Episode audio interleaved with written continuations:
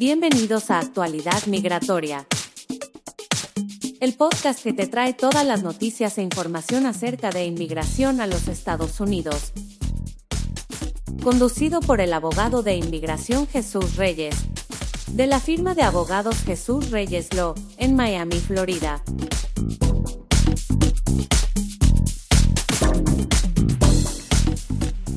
Mi gente, ¿cómo están? Todos ustedes, le damos las gracias por sintonizarse.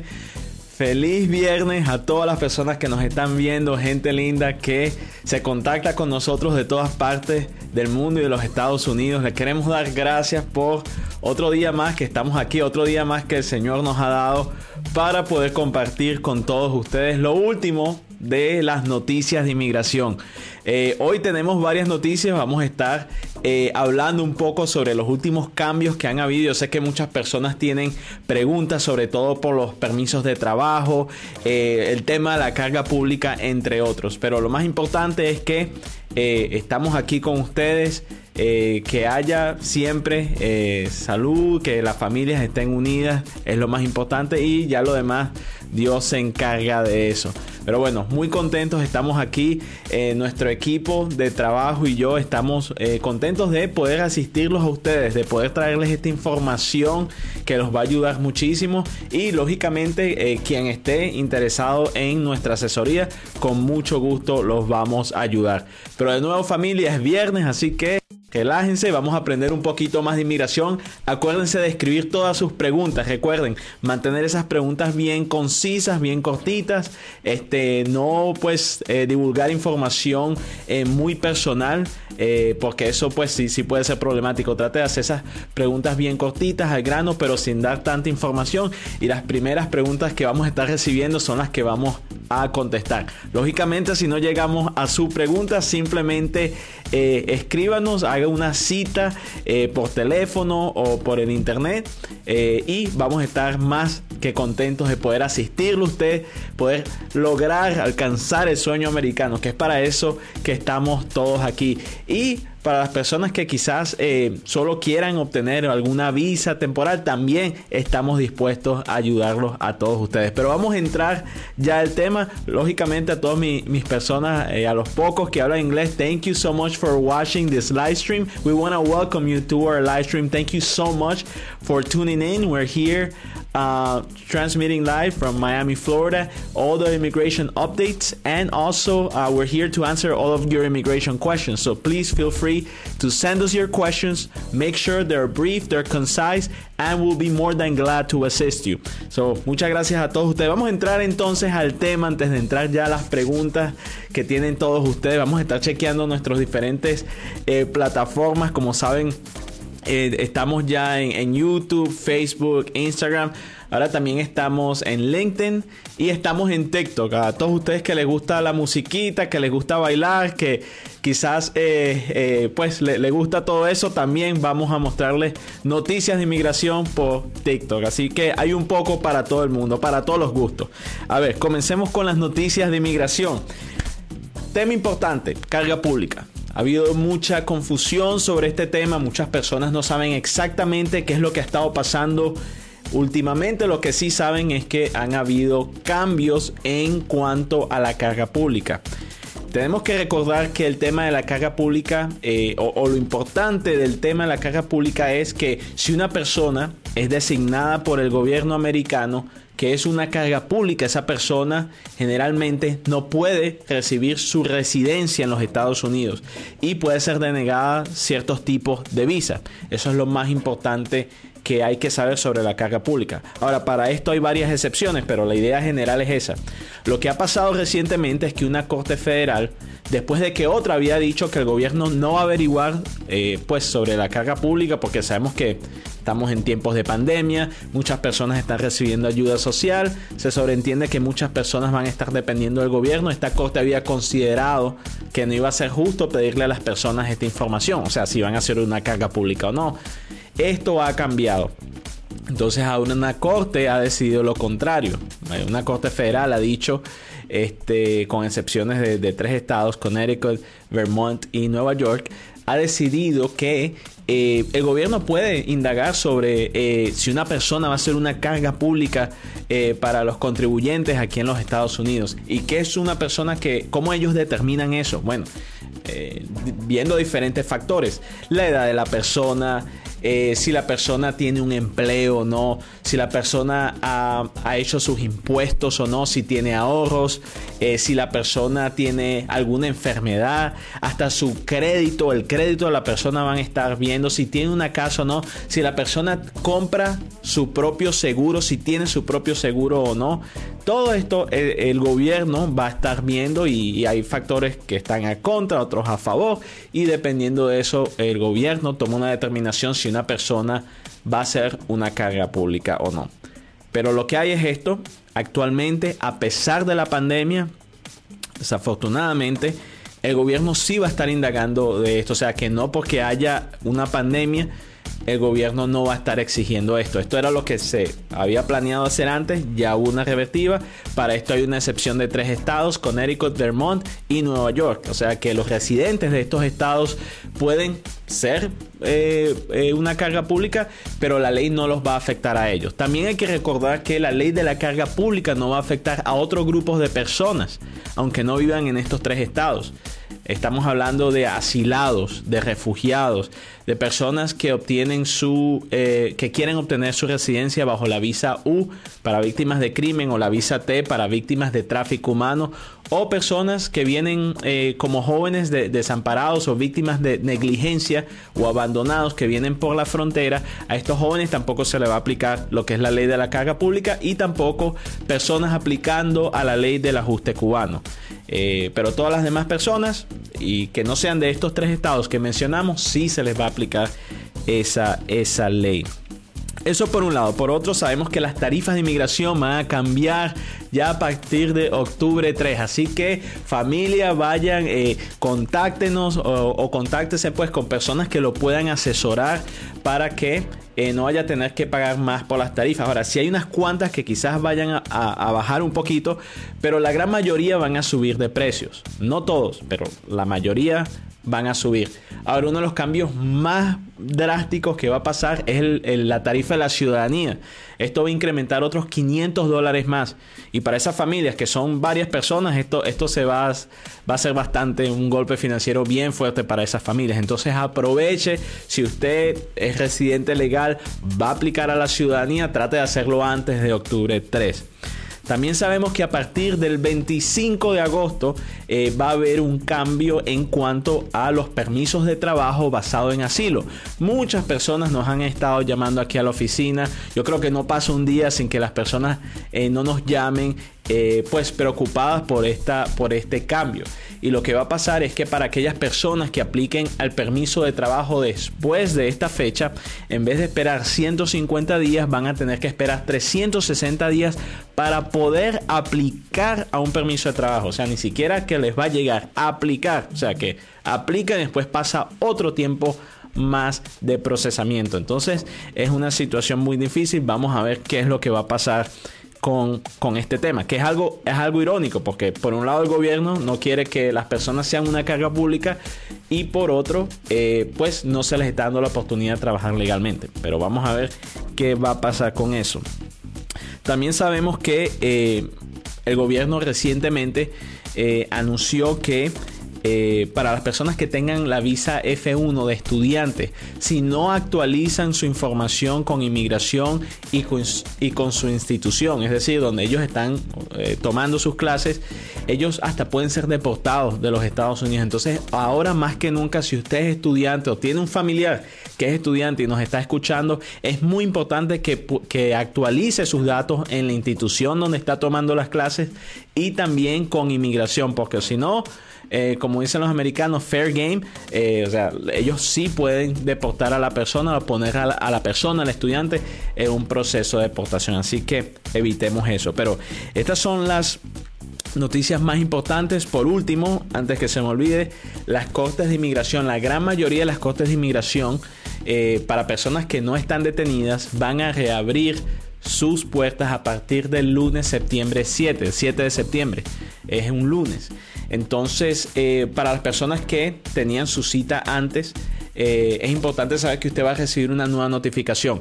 Pero ojo, esto solo aplica a personas que no están eh, detenidas, ¿ya? Porque las personas que están detenidas sí van a tener sus audiencias normal.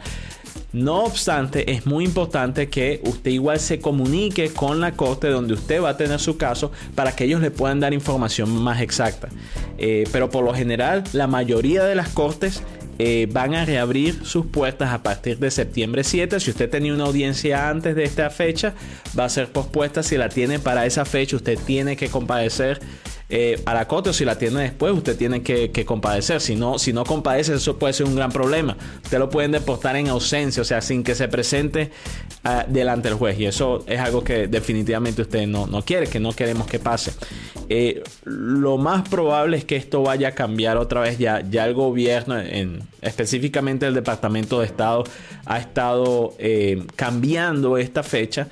Eh, entonces se espera que ellos lo vayan a estar haciendo a menudo, quizás por el resto del año, pero hasta ahorita esa es la nueva fecha de reapertura. Familia, con esto ya tenemos nuestros updates, nuestras actualizaciones con noticias de inmigración. Ahorita entonces vamos a empezar a responder sus preguntas. Para eso venimos.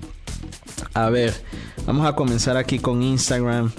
Gente linda saludando, ¿cómo están? Aquí nos preguntan, eh, buen día, quisiera empezar mi vida en Estados Unidos, soy venezolano, saludos a mi gente linda de Venezuela eh, residiendo en Panamá y quiero empezar un trámite migratorio. Con mucho gusto lo podemos ayudar. Eh, si necesitamos más información para ver qué opciones tiene usted eh, para poder emigrar legalmente aquí a los Estados Unidos. Pero comuníquese con nosotros. Ahí ve eh, los teléfonos en pantalla o en nuestro profile o nuestro perfil. Usted se puede meter allí y ahí ver nuestros teléfonos y diferentes formas de comunicarse con nosotros. Pero con mucho gusto lo vamos a ayudar. En cualquier parte del mundo, esté usted en Venezuela, en Panamá, en Colombia, en China, en Japón, estamos aquí para asesorarlo a usted. A ver, siguiente, buenas tardes. Eh, un padre residente puede pedir a su hijo soltero de 21 años. Eh, sí lo puede hacer eh, y es importante que sepa que aunque sí lo puede hacer en el momento que el hijo soltero se, le case, ahí termina la aplicación. Hay personas que a veces dicen, bueno, pero que si se casa y se divorcia. No, en el momento que se casa y esa información la obtiene el gobierno, aunque usted no se la dé y que debería entregársela, pero si no se la da, igual el gobierno va a saber sobre esa información y está supuesto a cancelarle la visa. Entonces, eh, si se casa, al menos que lógicamente se casa con una nación americana eh, o residente legal, entonces eh, perdería ya su, su y esto tarda un par de años, aproximadamente unos seis años. Eh, pero muy buena su pregunta. A ver, nos pregunta Christian, ¿qué sucede con la orden ejecutiva que entra en vigor el 25 de agosto con los permisos de trabajo, que es lo que, muy buena tu pregunta y es la pregunta que tienen muchas personas, lo que acabamos de explicar ahora. Ya después del 25 de agosto, las personas que aplicaron al asilo eh, pues y, no han acumulado el tiempo para aplicar al permiso de trabajo, ahora van a tener que esperar 360 días para poder aplicar un permiso de trabajo. Siguen aquí las preguntas, doctor. La reforma de los 365 días para el PDT es de los asilos. Eh, ok, exactamente lo que acabamos de hablar ahorita. Ya después del 25 de agosto, eh, si usted no ha sometido su permiso de trabajo, entonces tiene que esperar 360 días para poder aplicar a un permiso de trabajo. Eh, nos preguntan cuánto tiempo tarda el proceso, los permisos de trabajo, muchas preguntas de permiso de trabajo. Todos queremos trabajar y eso es bueno. Eh, eh, y eso describe lo que es la, comunidad inmigrante, lo que es la comunidad. aquí a veces está el malentendido de que las personas vienen a tomar puestos o a tomar ventaja.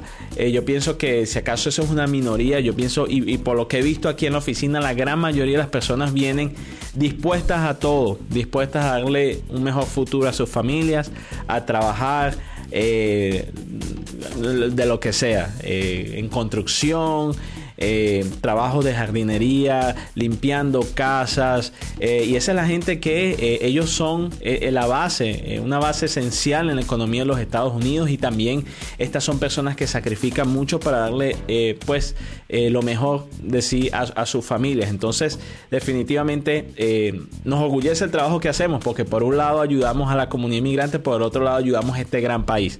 Y le damos una cara diferente a veces a lo que es el tema de inmigración. Eh, pero sí, esto, esto del permiso de trabajo ahora está tomando más tiempo.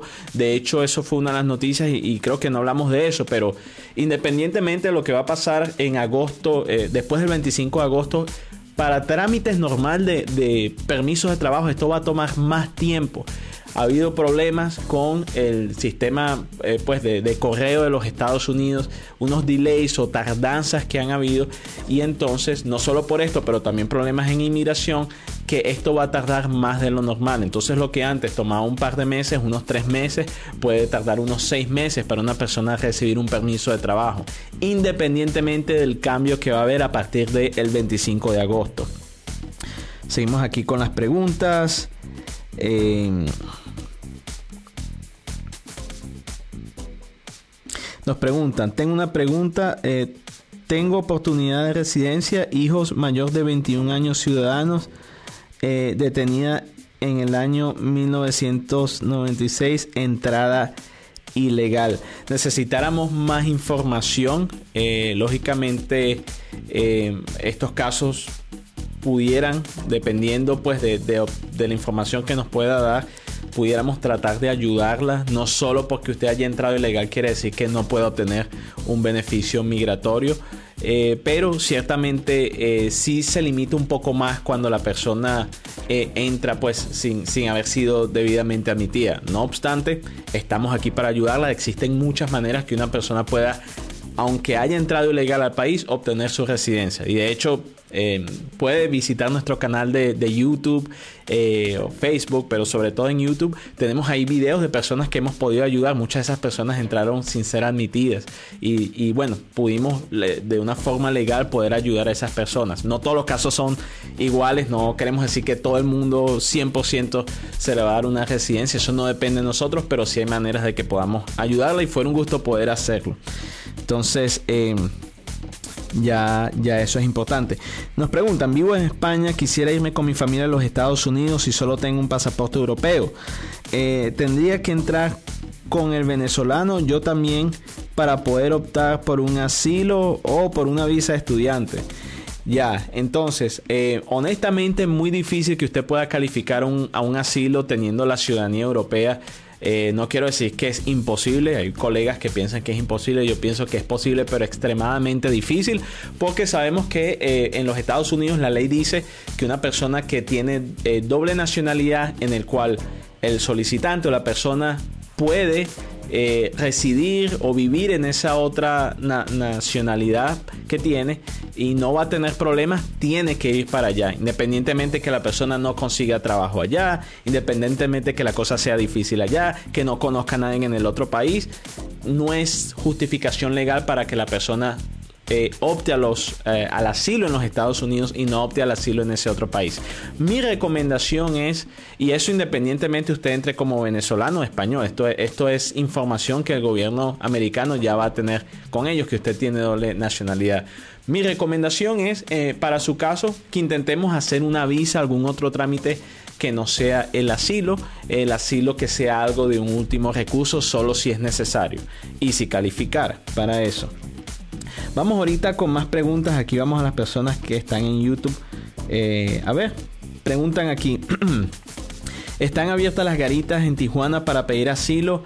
Eh, actualmente no, está ahorita suspendido por el tema de la pandemia, pero nosotros vamos a estar actualizando a la comunidad, lo vamos a hacer por estos medios, ya cuando las, eh, las fronteras estén abiertas para esto. Quizás el, gobierno esté muy contento conmigo, yo anunciando que la frontera, las personas pueden pedir asilo en la frontera, pero bueno, usted tiene derecho a saber y, lo que hacemos aquí es totalmente legal y, y, es importantísimo que las personas estén bien, bien informadas con información eh, correcta. Honestamente, claro, fue un gusto que nos pudiera eh, dar eh, la oportunidad de representarle a usted, pero nos contrate o no, lo más importante es que usted pueda obtener información que es real, que nadie usted le va a echar un cuento, que lo van a confundir, que le van a robar su dinero.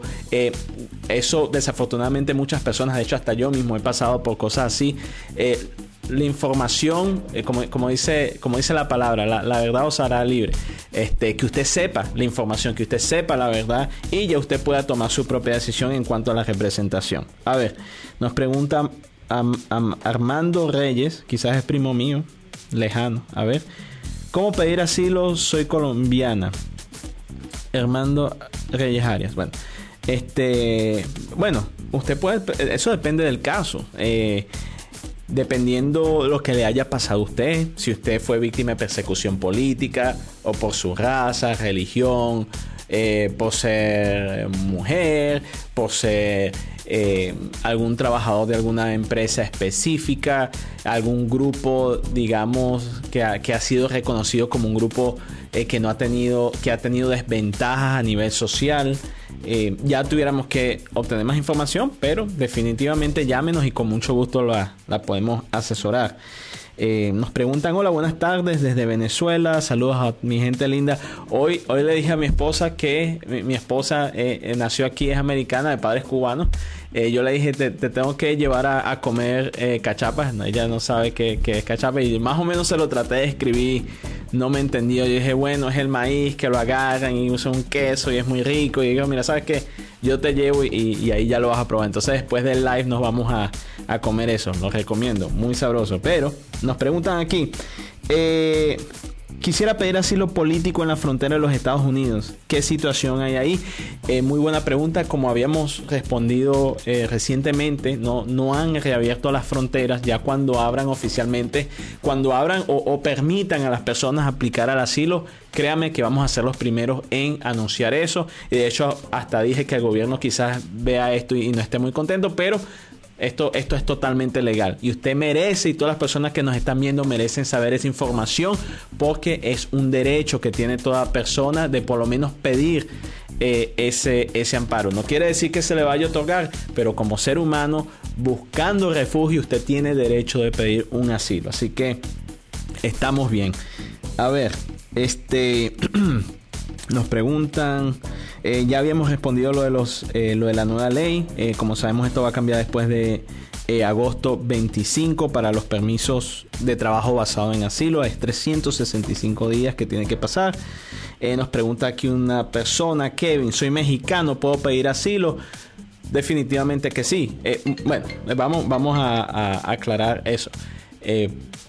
no, porque, no, no porque usted sea de un país usted puede o deja de, tener la posibilidad de pedir un, asilo. Eh, me explico, o sea, el asilo no se trata porque usted tenga una, una, em, una, nacionalidad específica, aunque sí sabemos que hay varios países donde es extremadamente difícil obtenerlo, pero prácticamente todos los países del mundo, si usted puede comprobar que es víctima de persecución, ya sea por razones políticas, religión, eh, razones étnicas, de raza o porque pertenece a un grupo social reconocido, usted tiene la posibilidad de someter un caso de asilo y hasta poder ganarlo.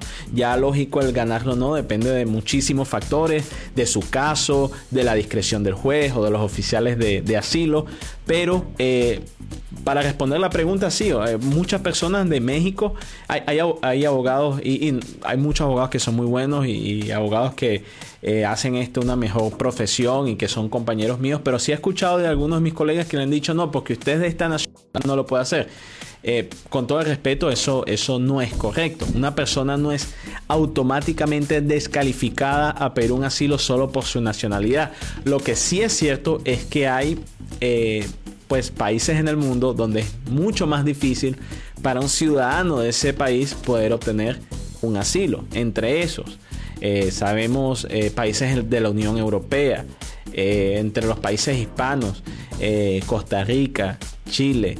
es difícil para una persona nacional de estos países poder comprobar persecución en alguno de estos casos. Eh, en el caso de Chile, lógicamente, años atrás, bajo eh, el, gobierno de, Augusto Pinochet, definitivamente un caso muy sólido. Ahora, casos sólidos de, países donde sabemos si existe pues la posibilidad grande de obtener un asilo, pues, sabemos pues Cuba, Nicaragua, Venezuela, eh, en ciertas eh, partes de Colombia, en ciertas partes eh, Honduras, Guatemala, son países que, por lo menos países hispanos que están pasando por muchas situaciones pues políticas que pudieran justificar un asilo. Siguen aquí las preguntas. Vamos a ver aquí. Oh, ya tengo las preguntitas aquí en Facebook. A ver. Ah, mira, varias preguntitas aquí. Muchas bendiciones a ti, Luis.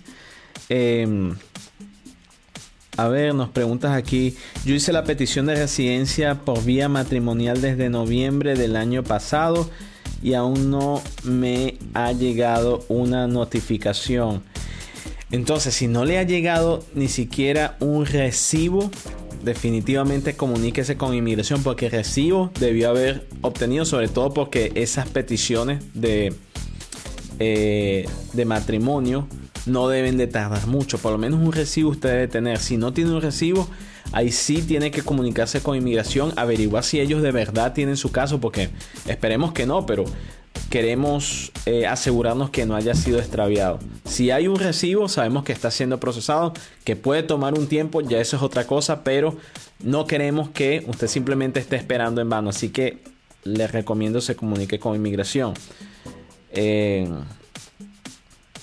nos pregunta aquí el señor Lanza.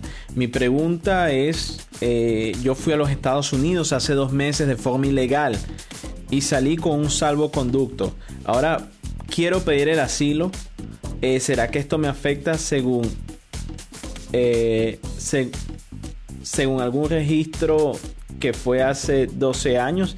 Entonces, para aclarar, es muy buena la pregunta. Una persona, aunque haya sido deportada de los Estados Unidos, y, pide un asilo posteriormente a que haya sido deportada, eh, dependiendo del caso pudiera, pudiera aplicar un asilo. Ahora, uno de los factores más importantes para una persona pedir un asilo, aunque haya sido deportada previamente, es que esa persona pueda demostrar que la segunda vez que está pidiendo el asilo eh, es basado en algo nuevo que pasó. O sea, una persona no puede venir 5 o 10 veces pidiendo asilo hasta que traten de que se lo de ganarlo por la, por la misma razón. Eso, eso no se puede hacer.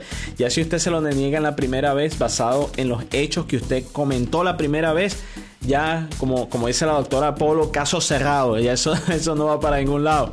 Ahora, si usted aplica el asilo, lo pierde y después en unos años usted, qué sé yo, es víctima de persecución política en Venezuela, eh, las maras eh, o bueno, grupos eh, pues ilícitos apoyados por el gobierno en Honduras, Guatemala, le están haciendo usted algo. Eh, usted es de Nicaragua, el gobierno de Daniel Ortega con los sandinistas los está haciendo algo mal usted, usted es víctima de persecución por eso y es algo nuevo que pasó, usted puede tratar de pedir asilo otra vez, pero es diferente el proceso porque usted tiene que pasar lo que es lo que se llama un miedo razonable. A diferencia del miedo creíble, el miedo razonable es para personas que ya tuvieron la, la oportunidad de pedir asilo, lo perdieron y ahorita están pidiendo al gobierno que les dé la oportunidad de que vuelvan a tener otro caso de asilo. Les recuerdo que tenemos información de todos estos, eh, estos temas en nuestras redes sociales. Les invito a que se suscriba a nuestro canal de YouTube Jesús Reyes Legal. Jesús Reyes Legal. Ahí tenemos información eh, pues bien interesante, bien importante sobre las actualidades de inmigración. También este, pues tenemos eh, videos de personas que hemos podido ayudar, eh, videos también de nuestras entrevistas donde hemos respondido muchas preguntas, muchas de las preguntas que nos están haciendo y preguntas de último momento. También bien importante, nosotros vamos a tener un webinar completamente gratis que les va a responder a ustedes cómo obtener una residencia aquí en los Estados Unidos. Específicamente cuáles son las nueve maneras de obtener la residencia permanente en este país. Entonces hablamos sobre eso, va a ser totalmente gratis. Eh, ya lo vamos a estar anunciando por las redes, también eh, por el internet. Y eh, pronto también vamos a tener un libro, una guía pues que habla justamente de eso, las nueve maneras de cómo obtener una residencia en los Estados Unidos. Para nosotros es un privilegio poder eh, informar a la comunidad, que las personas sepan sus derechos, sepan la información como es, que nadie les mete un cuento a ustedes. Aquí hemos visto muchas personas que han sido víctimas de fraudes migratorios. Yo pienso que es una, es una de las cosas que a nosotros nos enfada más porque no hay nada peor de que una persona necesitada eh, vaya a pedir ayuda solo para que vaya a ser víctima de eh, un fraude. Y eso desafortunadamente lo hemos visto, visto en muchas ocasiones. Entonces queremos prevenir eso. De hecho, si usted ha sido víctima de fraude, comuníquese con las autoridades. Las personas, estos hay personas por ahí que se dedican a, tramitar cosas, cosas extrañas. Entonces siempre, siempre esté alerta con eso. Pero lo importante es eso, que usted esté bien informado este, y que consulte, consulte con un abogado de inmigración y este y si no tienen los recursos, bueno, existen, existen sí, eh, averigüe bien las organizaciones que usted busca ayuda, hay organizaciones muy buenas eh, y también hay eh, organizaciones pues que, que, no son muy buenas, eh, pero sí haga usted su investigación porque es importante que usted reciba algún tipo de asesoramiento legal, sobre todo si usted tiene un trámite de inmigración y no solo si está aquí en los Estados Unidos, si quiere inmigrar, acá hay personas que dicen yo estoy de lo más bien en mi país, yo lo que quiero es invertir, yo lo que quiero es a hacer una nueva empresa, expandir mi negocio, eh, llevar a mi hija que estudia en los Estados Unidos, eh, visitar, trabajar, hacer un proyecto específico. Hay un poco para todo el mundo. Simplemente comuníquese con nosotros y vamos a poder asesorarlo en el trámite de inmigración que usted necesita. Ahora bien, ya se nos va a acabar el tiempo. Vamos a agarrar unas cuantas preguntas y ya con esto nos despedimos. Vamos a ver. Eh,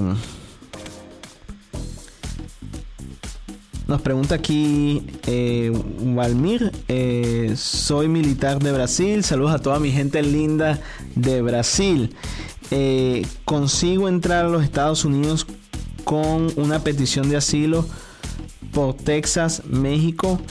O sea, si, si puede entrar a los Estados Unidos. Entonces es muy importante. y, gracias por su pregunta la cuestión con los asilos en la frontera ahorita, eh, y esto es algo eh, que, pues, eh, lo que ha pasado con la pandemia ha cambiado muchas cosas. Y, el, presidente por mucho tiempo ha tratado de limitar lo que es el ingreso de las personas por las fronteras, pero ha estado con las manos atadas. Pero pasó la pandemia. Ya la pandemia fue la carta que necesitaba el presidente, la luz verde que necesitaba para decir, bueno, basado en razones de salud, eh, vamos a a suspender lo que es eh, entradas eh, por asilo en las fronteras. No quiere decir que están eliminadas. El presidente no puede eliminar eso. Es un derecho que tienen las personas protegido por leyes federales y tratados internacionales en el cual Estados Unidos es parte de esos tratados. Pero eh, sí lo puede suspender por el tema de la pandemia por razones de salud. Y de esto se ha, digamos, agarrado el presidente para hacer eso. No obstante, cuando reabran las fronteras, usted se puede comunicar con nosotros. De hecho, lo puede hacer antes para hablar un poco de su caso, si califica o no, este, o a otras opciones que usted pueda tener. Vamos a alguna última pregunta por acá. Y ya con eso terminamos. A ver, ¿cuál escogemos por acá?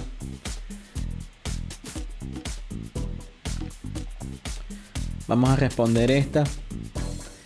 Nos pregunta Olga Rosales, ¿ya aprobaron la ley para obtener licencia para los inmigrantes? Eh, entonces, eh, estimada Olga, gracias por tu pregunta.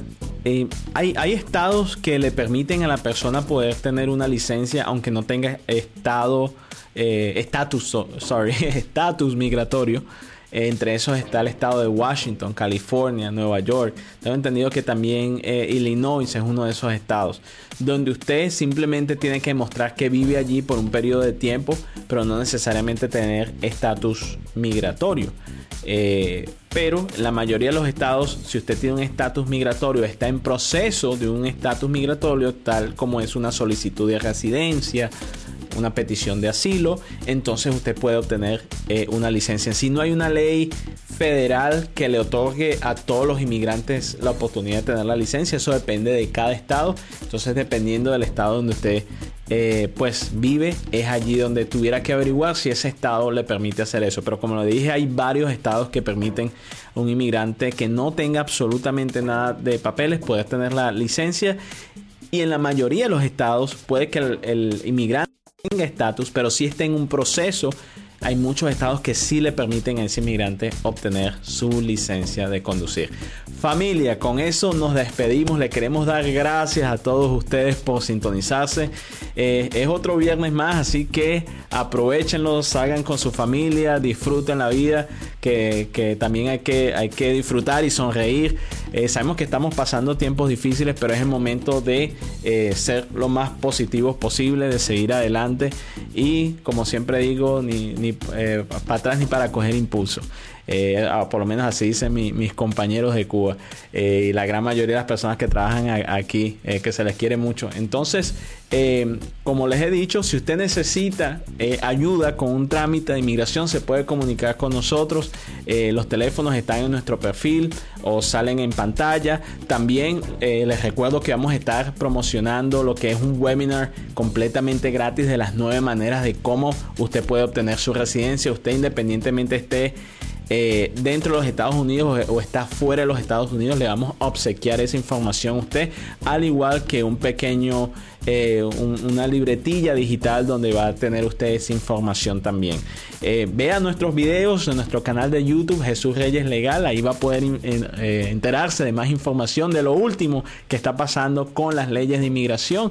Y bueno, estamos aquí para asesorarlo. Mi equipo de trabajo y yo estamos más que dispuestos de ayudarlo. Cuento con el mejor equipo de inmigración eh, que existe. Son eh, hombres y mujeres dispuestos a asesorarlos, a ayudarlos y va a ser un gusto poder ayudarlo usted con su trámite de inmigración. Con eso me despido, les deseo eh, lo mejor, un feliz fin de semana y nos vemos hasta la próxima. Hasta luego. Esto fue Actualidad Migratoria. El podcast que te trae todas las noticias e información importante acerca de inmigración a los Estados Unidos. Conducido por el abogado de inmigración Jesús Reyes, de la firma de abogados Jesús Reyes Legal, en Miami, Florida. Para más información, visite nuestra página web jesusreyeslegal.com.